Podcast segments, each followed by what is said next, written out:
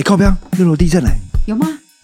没有吧？我看我身体没在动啊。你白痴哦！马上就晃成这样哎！好像真的有哎。那我们为什么还不赶快跑啊？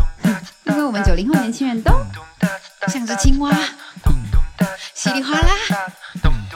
哗啦哗啦，叭叭。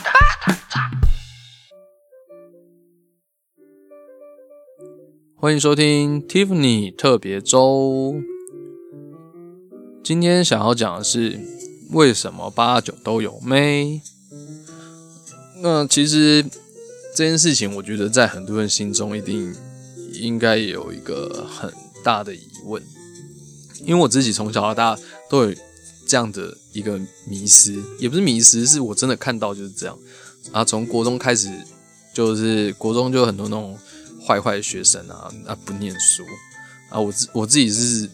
念书挂的。然后，然后每次在旁边看，都觉得天哪，为什么那么多妹都喜欢围在他们旁边跟他们玩，然后跟他们打打闹闹，然后女朋友都可以一个换一个，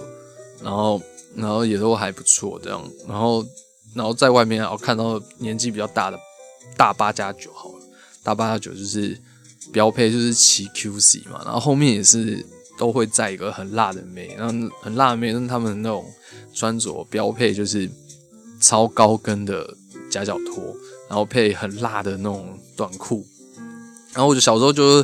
就是竟然会有一点偏差的那想法，就是觉得哇天呐，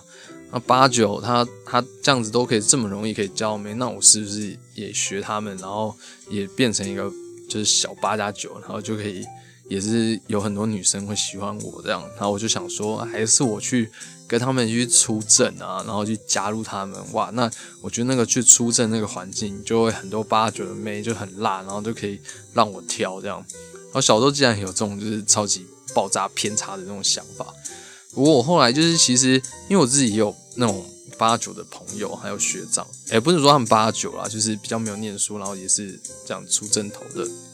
的朋友。那其实我自己的观察就是，我觉得他们其实对女生都很好。我觉得重点不是他们做什么，我觉得重点是他们跟女生相处就是很有他们的一套，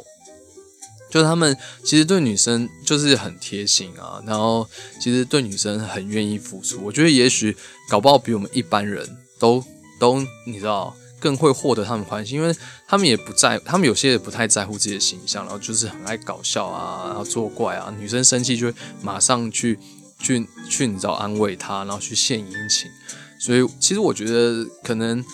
重点就是不在乎他是谁，我觉得重点就是他懂得讨女生欢心。我觉得这就是我们要跟他们学习的地方。